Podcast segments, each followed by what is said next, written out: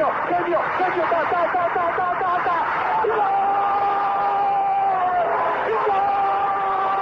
Dennis Bergkamp, Dennis Bergkamp, Dennis Bergkamp neemt de bal aan. Dennis Bergkamp, Dennis Bergkamp, Dennis Bergkamp, Dennis Bergkamp, Dennis Bergkamp. Posse de bola para Portugal, vai Éder, vai Éder, vai Éder, vai Éder, chuta, chuta, chuta! Gol! Gol!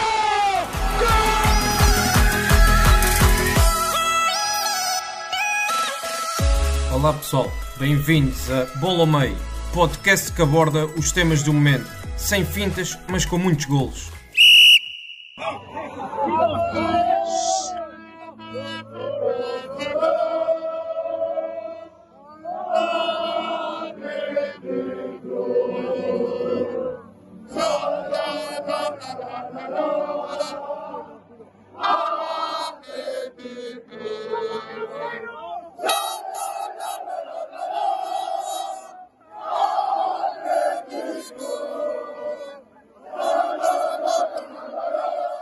Bem-vindos a mais uma edição do Bola ao Meio. Nesta edição começamos com o som do trompete de Villa Libre após a vitória sobre o Barcelona. Eduardo, bem-vindo também ao Bola ao Meio e esta que foi uma grande vitória do Atlético Bilbao.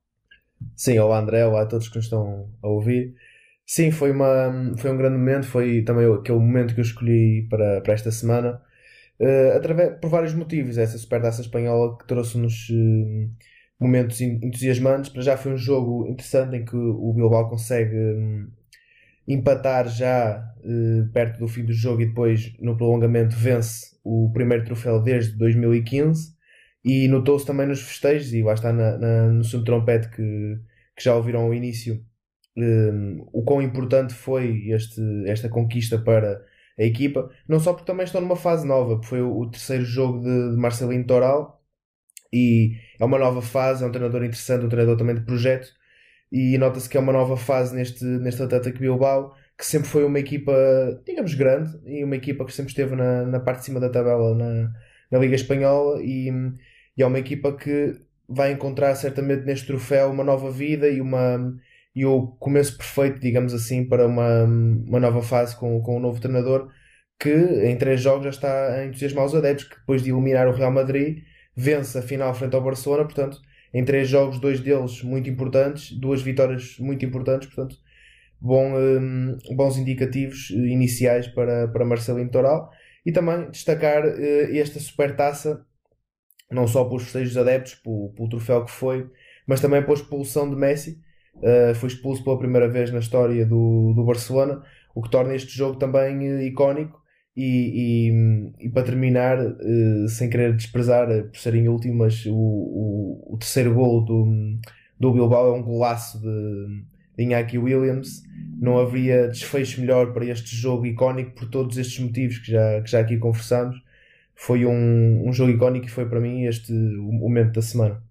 Sim, esse grande gol de Inaki Williams faz também, eh, diria eu, é o coroar da, da história de Inaki no, no Atlético Bilbao, porque faltava-lhe este tal momento grande para colocar o seu nome de, de facto na, na história do, do clube e com esta conquista da, da Supercopa Espanhola a, a colocar de facto o seu nome na, na história do, do Atlético. E portanto foi uma grande vitória do, do Atlético uh, e é já uma vitória na, no ano Covid. E também aí um, coloca-se uma, uma nova visão de como será o futebol pós-Covid, porque uh, todos os festejos tiveram de ser uh, programados e planeados. Estava a ler ainda há pouco a própria chegada da equipa ao aeroporto, onde já estavam, uh, inclusive, adeptos, mas a, a, polícia teve que os, que os parar e, portanto, tiveram que mesmo aí manter o, o distanciamento na, na altura dos festejos. Portanto, isso também acaba por ser interessante neste, neste clube que, para mim, é um projeto diferenciado no, no futebol e como há, há tão, tão, poucos no, no futebol mundial,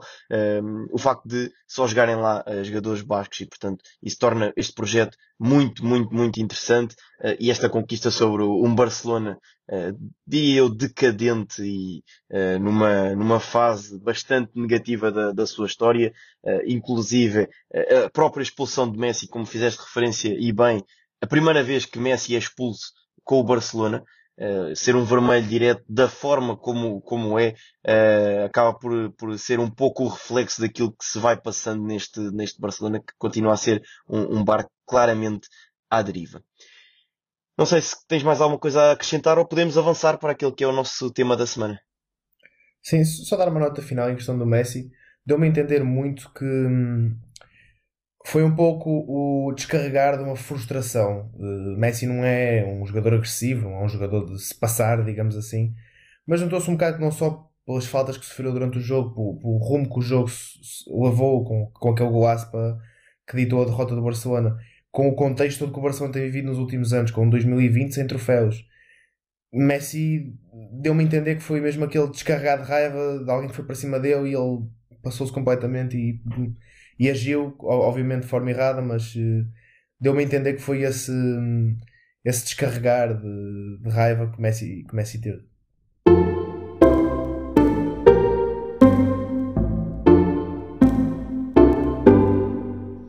Avançamos então para aquele que é o tema da semana e uh, nesta semana escolhemos o clássico entre o Futebol Clube Porto e o Sport Lisboa e Benfica para ser o nosso tema de conversa. Eduardo, antes de mais e antes de avançarmos para mais conversas, porque também foi bastante discutido na, nas redes sociais, eu vou-te perguntar, gostaste do jogo? Sim, eu gostei do jogo porque ao contrário do que, do que muita gente disse e daquilo até que eu li no Twitter, muitas críticas à qualidade do jogo, eu gostei.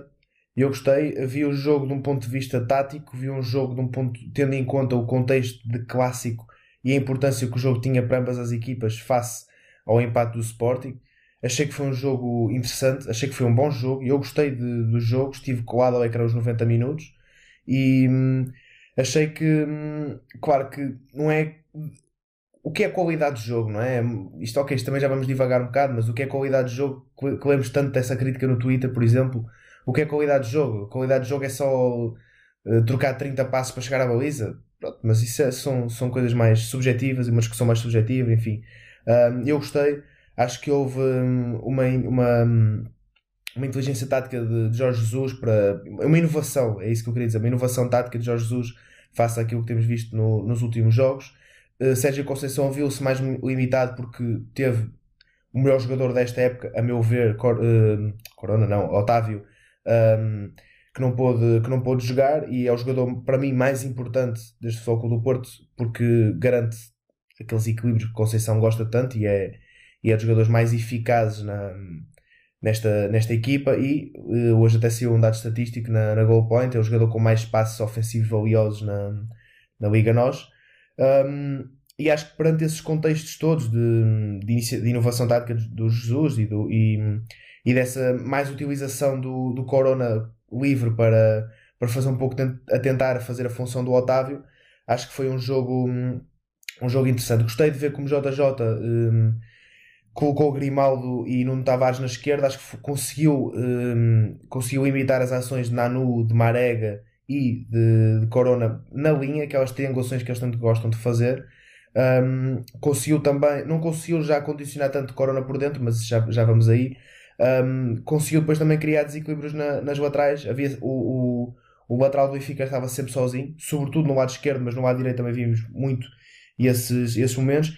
Isto porque as dinâmicas que Jesus conseguiu implementar eh, tiveram resultado mais na primeira parte do que na segunda, porque a segunda depois também teve um contexto diferente devido à expulsão do Taremi mas viu-se muito Pizzi a receber por dentro, atraía sempre a marcação de, de Uribe e de Sérgio Oliveira, o que criava muita, hum, muito espaço para uh, Grimaldo e Rafa jogarem no espaço um pouco lateral uh, aos dois médios do Porto, um, o que também tentava atrair um pouco a marcação dos laterais e dos centrais, o que criava sempre que os laterais do Benfica ficassem livres. Uh, Nanu não teve, não teve uma boa. Zaidu teve muito muito resguardado, também devido a, a, aos dois jogadores que defendeu, mas não acho que teve mal. Acho que hum, demonstrou que não tem ainda experiência e qualidade para jogar um clássico, a meu ver. Foi. Um, não conseguiu definir a, a marcação, não conseguiu um, acompanhar nem o Grimaldo, nem o Nuno Tavares, e acho que com outro lateral talvez a história fosse diferente, mas é o que há. Um, e acho que o Benfica atacou bem, acho que o Benfica esteve superior no jogo. Um, a nível de oportunidades, se calhar mais uma ou outra para o Benfica, mas nada assim de nada assim de, de muito relevante. Acho que a nível até de remates, acho que até foi o mesmo. Um, já o Porto, por, por, sua vez, gostei da forma como, como conseguiu uh, jogar de dentro para fora e, e, e procurar uh, Corona mais livre para, para fazer os últimos passos. não vimos o Marega a fazer tantas rupturas como, como é de costume, uh, mas vimos um Taremi que cada vez mais a impor-se como uma das figuras principais deste, deste Porto. E, e até o Luís Dias, que é sempre um jogador que, apesar de lá estar não ter tido tanto aqueles desequilíbrios que teve, até inclusive como foi na Supertaça, é um, sempre um jogador que atrai marcações, é sempre um jogador que, que hum, mete medo, digamos assim, para, a capacidade que de repente tem para fazer um drible, tirar dois ou três do caminho e estar a baliza. Ele teve um remate quase foi gol. Mas achei que Corona foi a peça-chave para, para Conceição, que acho que, que acho que foi que Weigl até lidou ligeiramente bem com ele. Uh, mas acho que foi, que foi partiu um pouco por aí a estratégia ofensiva do Porto. Ainda em relação a este jogo entre o Porto e o Benfica, um, achei curiosa de facto a nova adaptação de Grimaldo, uma posição mais avançada no, no terreno, uh, procurando muito uh, zonas interiores no campo, um, e um jogador que teve muito critério no passe e acaba por ter uma, uma excelente exibição que foi coroada com, com o gol, também destacar aquele que foi o excelente passe do, do Seferovic. Acho que acaba por ser um momento-chave naquela, na, na jogada do gol do, do Benfica. Seferovic que uh, muitas das vezes acaba por ser criticado pelo, pelo seu jogo e pelo que oferece à equipa, mas de facto aquele, aquele gesto foi, foi um gesto de classe e acabou por desbloquear a jogada do Benfica no, no gol. Mas uh, lá está. Jorge Jesus volta a surpreender num, num, clássico, ele que gosta tanto de, nos jogos grandes, apresentar uma nova nuance no, no jogo da sua equipa, um, ehm, e acho que isso acaba por ser uh, um fator decisivo, ainda que, um, ehm, e pelo que se viu na, na estatística, que foi também comentada após o jogo, quando, quando Jesus disse que estava habituado a ganhar ao Futebol Clube do Porto uh, e afinal só tinha vencido três vezes no, no Dragão, mas uh, acho que causa impacto inicial nos primeiros minutos, uh, as novas nuances, estas tais nuances que estava a falar, que o Jesus gosta de implementar nos jogos grandes, acaba por causar um impacto inicial em que o adversário está ainda a tentar perceber como é que, o, neste caso o Benfica, mas as equipas de Jorge Jesus, por norma, se, uh, se distribuem em campo.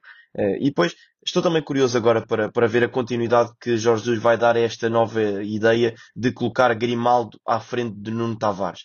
Estou curioso para ver já uh, se quarta-feira, frente ao, ao, Braga para a taça da Liga na Final Four, se vai manter esta ideia de jogo ou vai regressar uh, o Everton ao, ao 11 inicial. Uh, mas estou mesmo verdadeiramente curioso para perceber qual será o seguimento a esta, a esta ideia. Estás-me a fazer sinal com a cabeça de que será pelo Everton? Eu também acredito sim. acredito que vai abdicar, que foi uma situação excepcional uh, e que não vai repetir a colocação do Grimaldo e do Nuno Tavares ao mesmo tempo no 11. Acho que vai, vai saltar fora o Nuno Tavares, a menos que haja algum, alguma lesão. Acho que o Nuno Tavares vai sair e o Grimaldo vai recuar no terreno, jogando o Everton mais à frente. Mas estou, estou mesmo verdadeiramente curioso também para, uh, e adentrando aqui um pouco de, de antevisão, para ver esta Final Four, porque são quatro equipas que uh, duas delas estão a praticar um, um futebol atrativo, uh, mas por vezes os resultados não acabam por uh, condizer e estão ambas a passar por um mau momento. Falo de Sporting e, e de Braga. O Braga vem da derrota com, com o Passos Ferreira. O Sporting vem de eliminação na Taça de Portugal, o empate com, com o Rio Ave e que uh, não lhe permite, uh, portanto, ter aumentado aqui a vantagem e era importante para o Sporting aumentar a vantagem para Porto e Benfica. E depois temos um Porto e Benfica que vem do empate neste, neste clássico, que, como disseste bem, não, por vezes não foi o clássico mais bem jogado, mas foi o, um jogo que tinha de ser jogado assim. Porque nenhuma das equipas podia perder pontos. Uh, e perder pontos é, digo, a derrota. Portanto, poderia sair derrotado deste jogo. Uh, saindo derrotado, iria abrir um, um, fosso para, para as outras duas equipas. Uh, e, portanto, foi um jogo também muito físico, com muitas faltas dado a isso. Era necessário que o jogo tivesse pausas, uh, que, tive, que não, não permitisse que o adversário chegasse perto da, da sua baliza e criticou-se também o Benfica em alguns momentos por uh, essas tais realizações de, de número excessivo de faltas, mas a verdade é que quem conhece o Futebol Clube do Porto sabe a forma de jogar do Futebol Clube do Porto e sabe o perigo que esta equipa do Futebol Clube do Porto uh, coloca uh, em jogadas rápidas de ataque. A busca pela profundidade pelos seus homens da frente uh, é muita e, portanto, quando se joga perante um adversário com este tipo de características e depois também tem individualidades que conseguem resolver um jogo facilmente, têm de ser travados e se for necessário recorrer à falta para impedir um, a equipa de sofrer gol, eu não, não critico, desde que isso não, não, não leva a certos limites, ultrapassa certos limites, como os limites da, da violência num jogo de futebol. Mas eh, estou como tu, uh, como aquilo que disseste. Foi um jogo bem disputado, foi um jogo que eu, eu gostei de ver. Não foi o futebol mais atrativo, não, mas foi um, um, futebol para, para ganhar ou pelo menos para não perder. E isso também por vezes no futebol é, é importante e faz parte, faz parte do jogo. Sim, um, a propósito daquela nota que estavas a dizer do Nuno Tavares, acho que sim, porque uma coisa é ter um plano de jogo, outra coisa é ter uma ideia e, e um modelo continuado ao longo da época e, e, e, ver uma perspectiva de treino, lá está para treinar esse plano de jogo, uma perspectiva de treino contínuo ao longo da época, um conjunto de treinos. E acho que hum, este, esta foi a ideia, esta foi o, este foi o plano, resultou, uh, a meu ver, resultou, mas uh, eu, não, eu pessoalmente não consigo ver, não estava a ser um jogador para titular no Benfica. Um, acho que uh, uma das coisas que mais valorizo no jogador é a capacidade de definição, e acho que não estava a define mal. Um, e eu, eu, eu, também queria dar uma nota engraçada, porque eu lembrei-me quando vi como é que o Benfica ia jogar neste, neste clássico. Eu tinha um amigo meu que ele, não sei se foi há 2, 3 anos, me disse que gostava de ver o Grimaldo jogar a 10. E disse que para ele o Grimaldo jogava a 10. Tinha qualidade para isso. Grimaldo não jogou a 10, mas jogou lá perto. E eu não sei se ele, se ele vai ouvir este podcast ou não, mas uh, agora dou-lhe o mérito. Na altura até pronto, rio um bocado com ele, mas agora dou-lhe o mérito porque afinal jogou mais à frente e jogou bem, portanto, e, e todas as qualidades que ele tem destacaram-se naquela posição, portanto, a, a quem. Uh, e ele é que estava certo e afinal não era eu. Sim, porque também, eh, acrescentando a isso, o, Grimaldo vem, vem da La Masia, portanto, um, ehm, sabemos um, ehm, é, é, é, conhecedor portanto, da qualidade dos jogadores que costumam de sair lá da cantera do, do Barcelona e, portanto, são jogadores sempre inteligentes uh, e que, uh, portanto, como é que eu vou dizer, pensam o jogo. E um jogador que pensa o jogo pode jogar em qualquer posição desde que sejam-lhe dadas ferramentas para, para tal. E já falámos num, num podcast anterior sobre o Kimmich e essa sua tal capacidade de jogar em diversas posições, porque é um jogador inteligente, é um jogador que pensa o jogo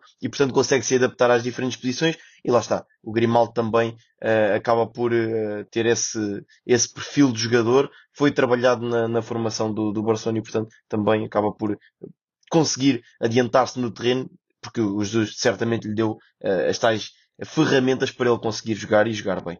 Sim, agora para terminar, olha, foi uma jornada em que hum, Sporting, Porto, Benfica e Braga podiam-se ter ficado a rir, dependendo do, dos resultados de cada um, e no fim quem se correr até foi mesmo o Passo de Ferreira, conseguiu reduzir a distância para o top da, da liga.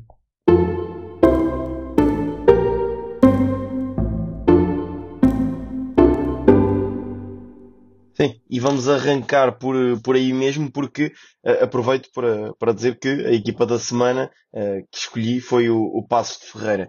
Uh, o Passo de Ferreira de Pepa, que neste momento está no quinto lugar, com 25 pontos, a 2 do Braga, a 2 do Braga, é importante frisar isso. Este Braga que no início da temporada não se assumiu publicamente, mas acreditou que internamente o objetivo do Braga passaria por tentar chegar ao primeiro lugar uh, ou andar muito perto disso. E neste momento, a verdade é que o Braga está a perder pontos onde não deveria perder pontos uh, e, portanto, está uh, também a passar por algumas dificuldades. Em relação a este passo de Ferreira, uh, tem sido uma grande surpresa e uma, uma surpresa agradável. Uh, uma equipa que uh, está bem treinada, bem trabalhada, uma equipa que tem princípios de jogo bem definidos e isso tem sido a chave para o, o, sucesso desta equipa. Não é uma equipa de posse de bola, é uma equipa vertical e trouxe aqui um dado curioso. tem uma média de posse de bola por jogo a rondar os 43%.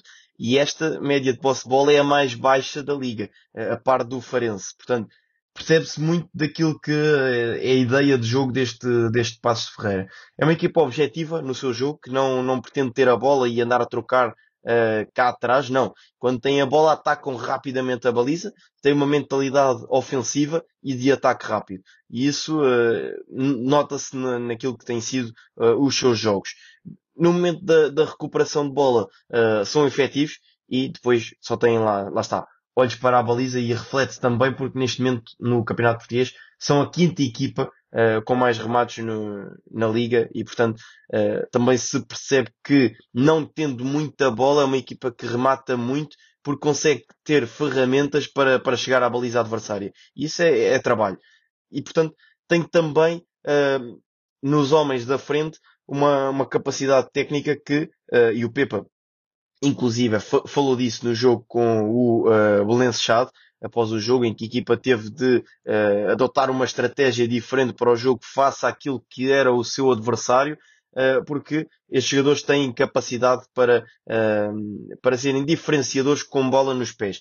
E um dado também interessante, e aproveito para fazer referência a um artigo que a ProScout publicou no, no seu site em relação a esta equipa do Passo Ferreira, porque eles têm 65% de eficácia dos dribles e são eh, aqui neste, neste parâmetro o top da liga. Portanto, são a equipa com mais eficácia no, nos dribles. E isso é, é também pertinente, uh, como este passo de Ferreira que, uh, tendo um orçamento baixo, não é a equipa com, com, os orçamentos maiores deste, deste campeonato, consegue montar uma, uma equipa de, de qualidade. E depois também destacar, uh, por último, uh, uma dupla de, de meio campo que está a encher as vistas.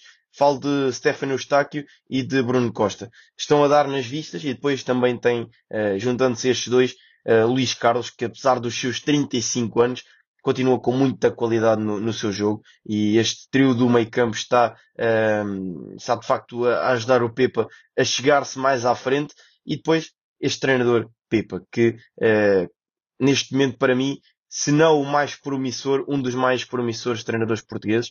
Uh, e estou curioso para, para ver qual será o desfecho deste ciclo no, no Passo Ferreira. Estou interessado para perceber se este Passo Ferreira terá capacidade para manter esta qualidade de jogo e, este, e acima da qualidade de jogo estes resultados até ao final do, da época. E depois uh, para também perceber qual será a continuidade de, de Pepa.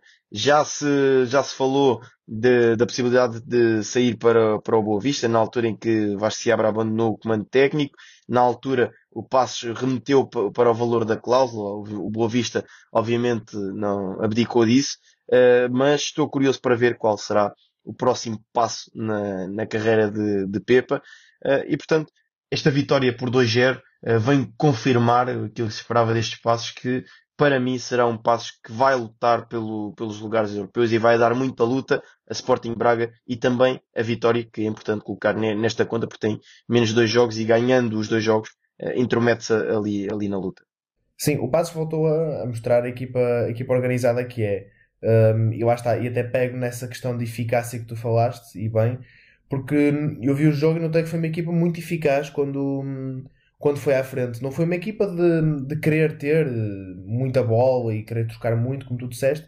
Teve momentos, sim, em que foi superior e teve superioridade com bola, isso aconteceu, mas são momentos de jogo, obviamente. Um, mas foi uma equipa que, que me tem surpreendido e que me dá gosto de ver. É uma equipa muito organizada, seja em, em que seja no aspecto ofensivo ou defensivo.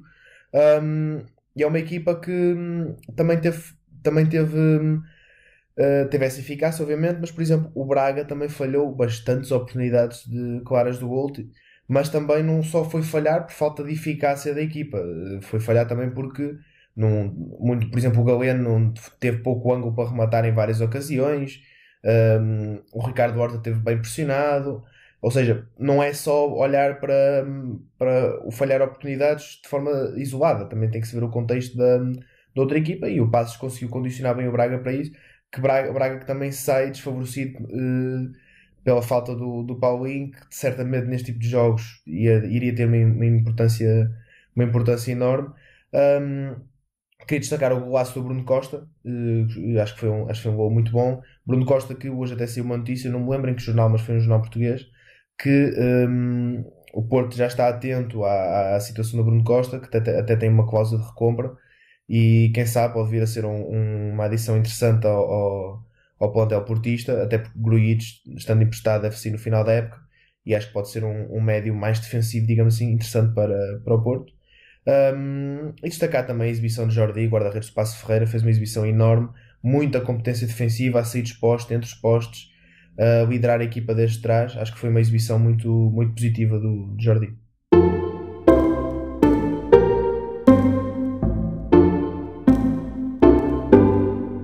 Podemos avançar para o jogador da semana e esta semana foste tu a trazer aqui o teu craque. Quem é o jogador da semana, Eduardo? Sim, uh, eu escolhi o Nicolau Barella um, pelo jogaço que fez frente, a, frente às Juventus ontem. Um, escolhi Barella pela qualidade um, técnica que mostrou um, durante o jogo, foi um, eh, seja através do passe, seja através do remate, as movimentações, acho, acho que foi um, um jogo nesse sentido muito, muito bom. Um, e pela disciplina e influência tática que, que teve no flanco direito do, do ataque do Inter. Foi um, um, uma Juventus que estava com muita dificuldade em, em defender do lado esquerdo, isto porque Ramsey demorava muito tempo a fazer a transição defensiva e Farabota via-se numa situação em que ou marcava Barella ou marcava Hakimi, ou seja, dois jogadores perigosos no momento ofensivo. O Lukaku também andava ali perto a, a tentar atrair a marcação do, do Chiellini, ou seja, havia possibilidade de triangulações e de 2 para 1 um com, com o Farabota que o Inter conseguiu um, potenciar bem e Barella teve muita importância nisso. Basta ver o primeiro gol que ele faz uma assistência de pé de cruzamento para o, o Vidal um, e o segundo gol é uma finalização brutal, há um canto das Juventus. O, o Bastoni apanha a bola atrás, faz um grande passe para, para ele e ele consegue fazer uma finalização brutal.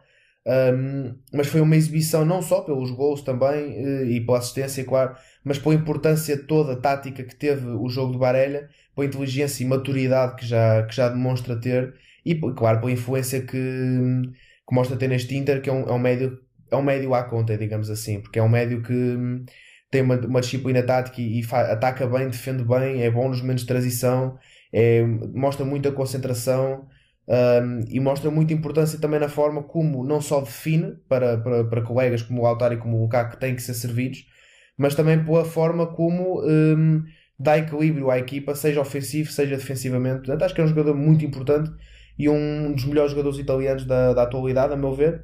Passando só para algumas estatísticas rapidamente do, do seu jogo, teve 91% de eficácia de passe, 3 passes-chave, 3 dribles, 3 dribles completos, 5 duelos no chão ganhos e ainda um desarme, ou seja, que mostra a importância dele nos vários eh, aspectos do jogo. E, um, e, e, depois também quis, quis destacar o, o Barella pela importância que este jogo teve para o campeonato italiano, porque foi um jogo em que colocou a Juventus a 7 pontos do, do AC Milan e ainda, ainda hum, que é, que é o líder, ainda, ainda deu mais espaço para o, para o Inter se aproximar do líder. Ou seja, é um jogo que teve muita importância para, as conta, para a conta do, do, do campeonato e Barella teve diretamente muita importância. Pode vir a ter ainda mais importância, não sabemos o desfecho, mas pode vir a ter muita importância no desfecho do campeonato por esta exibição, pela importância, lá está, que este jogo teve para, para o campeonato. Sim, pouco mais a dizer. Fizeste uma descrição, eh, diria eu, exemplar de Barella. Eh, eu apenas referi que é um box do box a jogar em Itália. Eh, e Conte tem em Barella um jogador importantíssimo no, no seu modelo de jogo, porque ele consegue defender, consegue atacar, como, como disseste.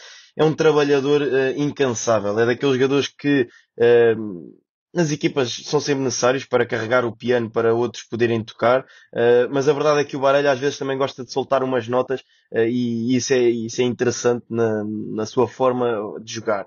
Uh, ele que consegue consegue chegar com, com facilidade ao ataque e lá está este, este o facto de ser o, box to box que se costuma muito ouvir na, na gíria do, do futebol mas a, verdade é que o Barelha tem essa capacidade, porque e ainda hoje, antes do, do podcast, estava a, ver as ações individuais apenas uh, do, do Baralha no jogo frente, frente à Juve para, para o podcast. E, e, a verdade é que se consegue perceber aí, através das ações, portanto, no, no jogo de corrido, estando atento apenas e só ao Baralha, consegue-se perceber isso. Mas através das ações em que só estamos focados no, no Barelha, consegue-se perceber a preponderância que ele tem, quer no processo defensivo, mas também no processo ofensivo. E ele tem vários lances em que uh, tem um papel importante, seja a recuperar, seja no seu posicionamento junto à sua área e depois também rapidamente a jogada, o Inter sai para o ataque e ele já lá está na, na área, na área do, do, adversário a criar perigo também uh, à baliza do adversário. Portanto, é também uh, muito, muito interessante. E depois essa tal um, ligação que falaste com, com a Hakimi, uh, porque de facto o, fa ele, o Barelha acaba por abrir no corredor e cria um, um, buraco, se é que se pode chamar assim, no centro do, do terreno uh, e que a Juventus não conseguiu colmatar e depois o Hakimi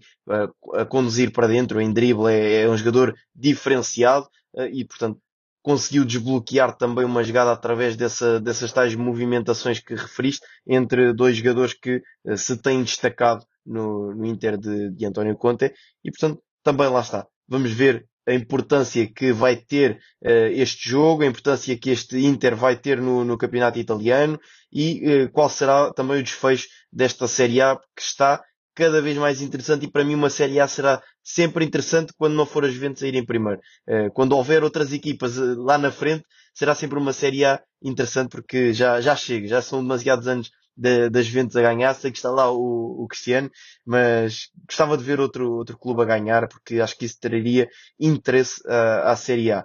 Por último, só dizer que eh, este Baralha será o patrão do, do meio campo na seleção italiana no, uh, no Europeu de 2021. Portanto, também um fator a ter em conta nesta, nesta seleção italiana e Baralha a ser o, o, tal patrão que esta seleção já há, muito tempo não, não tinha. Acho que está aqui em Baralha um jogador para, para dar nas vistas neste europeu e acho que vai ser uma, não diria uma grande revelação porque os mais atentos já o conhecem, mas será um jogador uh, a ter em conta no, no europeu porque lá está, é um jogador que não dá muito nas vistas, passa por despercebido, mas joga muito, joga mesmo muito, muito e foi, foi muito interessante teres destacado aqui o, o Baralha. Sim, opa, um, sempre, que, sempre que há um campeonato com várias equipas a lutar pelo, pelo título é sempre mais interessante.